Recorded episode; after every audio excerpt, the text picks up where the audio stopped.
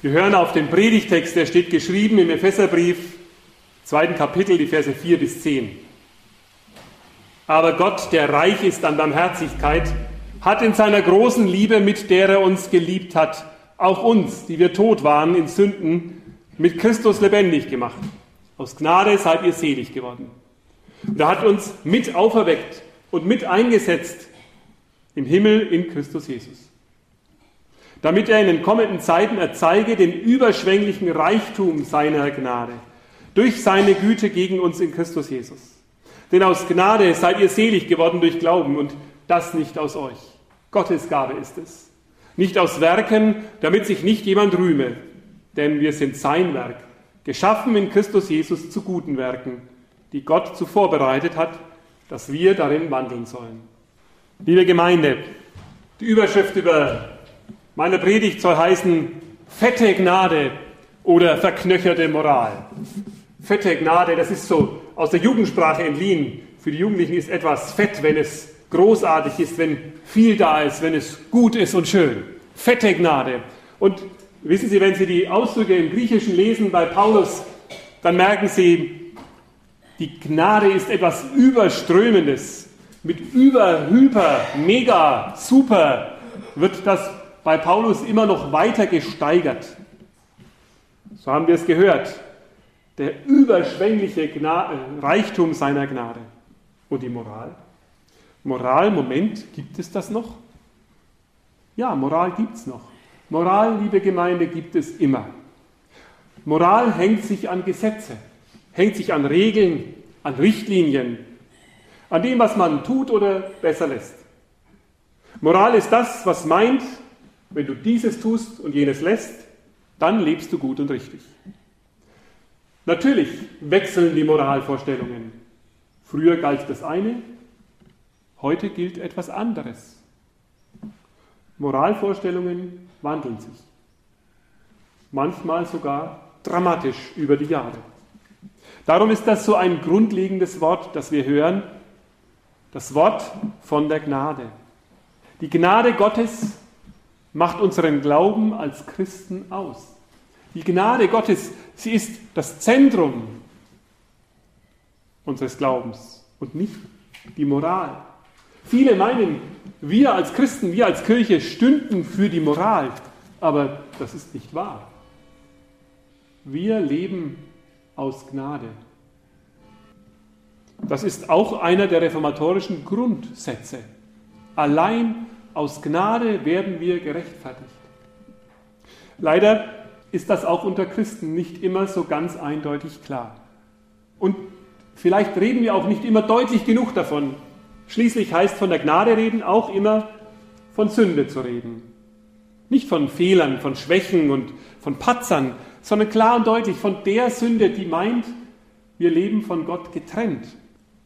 Wir sind so von Gott getrennt, dass wir seine Gnade brauchen, und nicht durch die Befolgung und Einhaltung von Regeln wieder zurückfinden können. Gnade zeigt, wie sehr wir Gott brauchen. Und deshalb ist es manchmal unangenehm, davon zu reden. Lieber befolgt man doch Regeln. Lieber erweckt man den Anschein, wir können es selber schaffen. Und wir geben uns doch echt Mühe. Aber die Abhängigkeit von Gott einzugestehen, ist schwer. Dabei öffnet sie die Tür zum Leben. Denn es ist die einzige Abhängigkeit, liebe Gemeinde, die frei macht. Wenn man dann nicht von der Gnade redet, dann weist man lieber auf den Gott hin, der diese Welt geschaffen hat. Das passt natürlich auch besser in unsere Zeit. Man weist darauf hin, auf die Verantwortung, die wir für diese Welt haben, für die wunderbaren Zusammenhänge, in denen wir leben, für die Ordnungen, die wir immer neu entdecken. Und natürlich ist das auch nicht verkehrt, aber es ist einfach nicht genug. Warum ist es nicht genug? Paulus sagt, wer nicht unter der Gnade lebt, der lebt unter dem Gesetz. Also unter dem, was Moral heißt. Den bestimmt die Moral. Welches Gesetz, welche Moral das ist, das ist völlig egal. Das ist einerlei.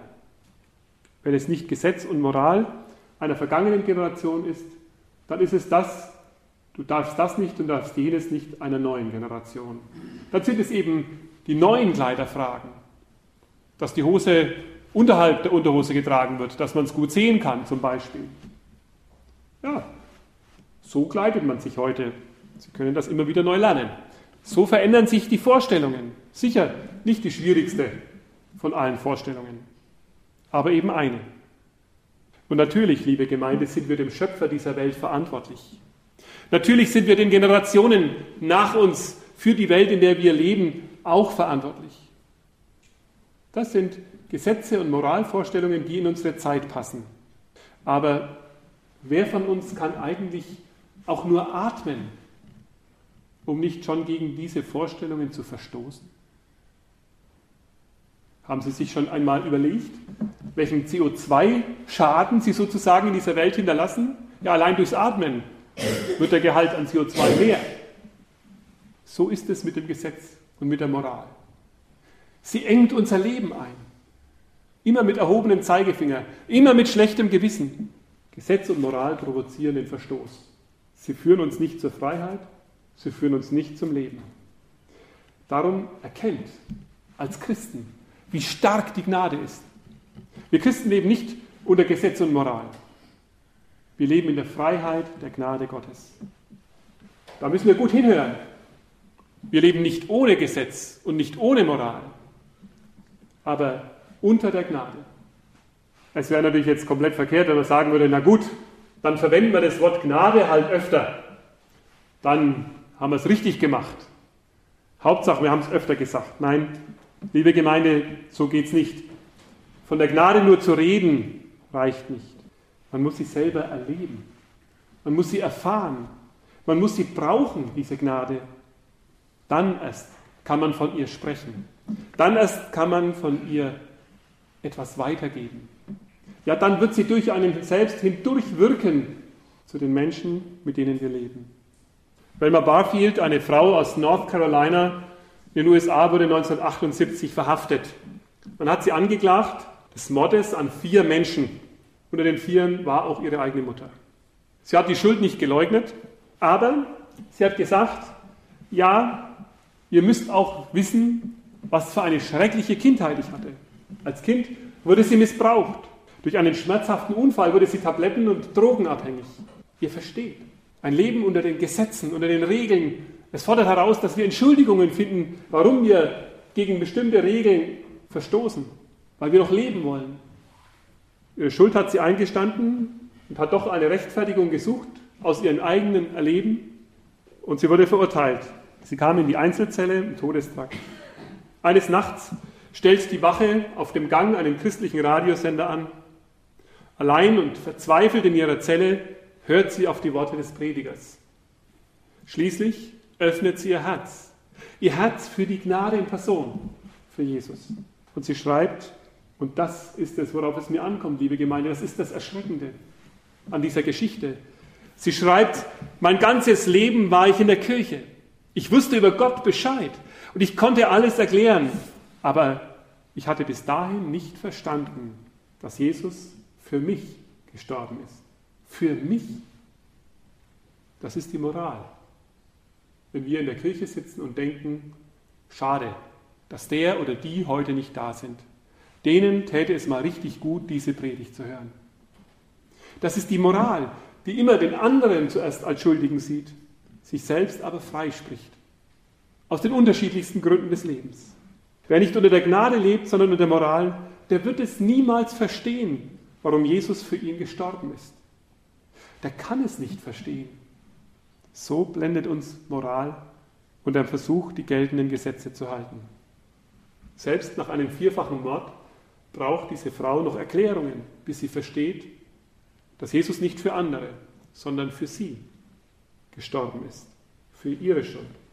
Wie viele Menschen sind wohl schon Woche für Woche, Monat für Monat, Jahr ein, Jahr aus, über Jahrzehnte hinweg in der Kirche gesessen, haben alles über Gott gehört, was man hören muss, alles über Gott gewusst, was man wissen muss, und haben doch nicht verstanden, warum Jesus gestorben ist.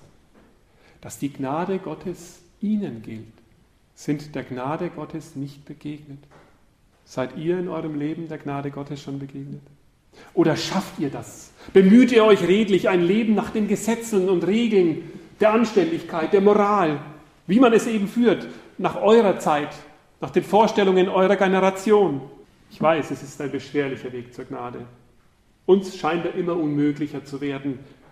Je länger wir leben, wer die Gnade Gottes erkennen will, der muss seine eigene Sünde zuerst erkennen. Und das tun wir nicht gerne. Unsere Sünden bekennen und bereuen. Wir haben immer Angst, da will uns jemand einfangen, da will uns jemand schnappen. Vielleicht liegt es daran, dass wir nicht den gnädigen Gott vor uns sehen, sondern einen Gott, der für die Moral steht, mit erhobenem Zeigefinger uns strafen möchte. Aber in Jesus Christus trägt er die Strafe selbst. Jesus Christus ist kein Zeigefinger erhoben, sondern ein freundlicher Blick in seinem Angesicht. Wenn ihr Jesus vor Augen habt, dann wisst ihr, dass Bekenntnis und Vergebung Schritte auf dem befreienden Weg der Gnade sind und nicht Belastungen und Zwänge. Ich weiß, was die Moral jetzt in euren Köpfen einwendet. Sie sagt, ich lasse mich ja nicht mit einer vierfachen Mörderin hier auf eine Bank setzen in der Kirche. So bin ich nicht. wir könnten doch sagen, na Gott sei Dank haben wir hier keine Mörder sitzen bei uns. Aber denken wir doch einmal nach, was das bedeutet für das Evangelium von Jesus Christus, was er sagt zu uns, was er für ein Gleichnis spricht über Zöllner und Sünder. Sind wir solche Menschen, die denen, die die tiefe Erkenntnis ihrer Schuld haben, den Weg hierher verbauen? Nein, Gott sei Dank, wenn hier in der Kirche Menschen sitzen, die erkannt haben, ich bin ein sündiger Mensch. So hat es bei dem Petrus angefangen. Da hat zu Jesus gesagt, geh weg von mir. Und was sagt Jesus? Jesus sagt, folge mir nach. Schauen wir mal auf David in der Bibel. Es immer gut, tut immer gut, Menschen der Bibel sich zu betrachten. Da wissen wir sofort, als Menschen, die die Bibel kennen, wie das bei dem David war. Einerseits ein Freund Gottes, ein König, einer, der geduldig gewartet hat, dass Gott seine Versprechen einlöst. Und andererseits gab es da auch eine andere Seite, eine dunkle Geschichte in seinem Leben. Da kommt der Prophet Nathan zu ihm er besucht ihn. Er erzählt ihm die Geschichte von dem reichen Mann und von dem armen Mann. Der Reiche besitzt viele Schafe, der Arme ein einziges. Als der Reiche Besuch bekommt, dann nimmt er dem Armen das einzige Schaf, das er hat, und schlachtet es zum Festmahl für den Besuch. Empört, entsetzt über die Unmoral dieses Vorgehens springt David auf und er ist als König auch der oberste Richter. Er kann Todesurteile sprechen und er tut es. Dieser Mann ist ein Kind des Todes, so wahr ich lebe. Nenne mir seinen Namen. So etwas darf nicht ungestraft bleiben. Und Nathan sagt, du bist der Mann. Und da versteht David, geht um seinen Ehebruch mit Bathseba, es geht um seinen Mord an Uriah, ihrem Mann. Er wollte all das, was er falsch gemacht hat, vertuschen, damit er gut dasteht im Blick der Moral aber er hat sich selbst betrogen. Hören wir, wie Gott uns liebevoll anspricht? Spüren wir, wie sanft er die Hand auf unsere Schultern legt und sagt, heute geht es nicht um die anderen, die nicht da sind. Nicht um die, die neben mir sitzen oder hinter oder vor mir. Heute geht es um dich. Du bist der Mann. Du bist die Frau. Gott will keine Menschen, die vor falscher Moral nur so strotzen. Er will, dass du zur Erkenntnis deiner Sünde kommst. Er will, dass deine Selbsttäuschung aufhört. Erkenne, dass Gott sich nicht von dir abwendet, obwohl er schon längst weiß, was du getan hast. Sündenerkenntnis muss sein. Niemand kann wirklich die Gnade Gottes erkennen, der die Sünde seines Lebens nicht erkannt hat. Und dennoch, liebe Gemeinde, soll es auch keine heuchlerische Unterwürfigkeit werden unter uns. So wie manche reden, ach, ich bin ja nichts wert und ich kann nichts und ich habe nichts und ich bin nichts und ich mache alles falsch. Ja, das ist so ein indirektes Lob mich doch. Und dann kommt der Reflex, naja, du bist doch nicht so schlecht. Das tut uns ja gut, wenn wir das hören. Mir auch. Wer fällt nicht in diese Falle? Dass man klagt und jammert und ach, ist doch gut, wenn ein anderer einen freispricht und sagt, ist doch nicht so schlimm. Paulus zeigt uns einen ganz anderen Weg. Er sagt, die Sünde, die Trennung von Gott führt uns in den Tod. Das ist die Realität. Aber dieser Tod hat nicht das letzte Wort. Denn Gott ist in diesem barmherzigen Jesus hineingegangen in den Tod, um uns dort die Hände auf die Schultern zu legen und zu sagen, komm mit, komm mit ins Leben. Ich spreche dich frei. Es ist kein Zufall, dass Jesus auf diese schreckliche Art stirbt für uns, weil Schuld immer schrecklich ist. Was wir getan haben, ist schrecklich. Und schon eine Beleidigung kann das Leben eines Menschen schrecklich verletzen. Die Gnade aber verbindet uns mit Jesus. Wir waren tot, schreibt Paulus, in unserer Sünde, in der Übertretung des Willens Gottes, in der Zielverfehlung, aber wir sind im Tod mit diesem Jesus verbunden. Und wir leben jetzt unter seiner Gnade. Könnt ihr darauf vertrauen? Auf diesen Gott, der euch barmherzig und liebevoll anschaut, der euch in Jesus begegnet, der euch nicht verurteilt und hinausstößt, nein, der die Arme weit offen hält und sagt, kommt, schön, dass ihr wieder da seid. Könnt ihr darauf vertrauen? Wenn ihr eure Sünden seht, dann könnt ihr sie ihm auch sagen. Ganz frei und offen. Dann könnt ihr sie ihm bekennen. Ihr werdet merken, wie er nimmt, was euch belastet, wenn ihr es ihm bringt. Wagt das Gespräch mit Gott und vertraut ihm, dass er euch liebevoll begegnet. Dieses Vertrauen nennen wir Glaube. Glaubt Gott, dass er liebevoll mit euch umgeht. Aus Gnade seid ihr selig geworden durch Glauben, schreibt Paulus uns. Dein Vertrauen auf Gott ist der Schlüssel, mit dem du dir die Gnade Gottes aufschließt. Es ist der Glaube kein Werk, schreibt Paulus. Es ist ein Geschenk. Lasst es euch schenken. Bittet Gott darum. Er schenkt euch das Vertrauen. Nun gibt es Menschen, die sagen dann, wenn man so weit ist, ja gut, aber jetzt habe ich mein Leben lang auf die Werke vertraut, auf die Moral gesetzt. Vielleicht kann ja doch mit dem, was ich Gutes getan habe, vor Gott bestehen.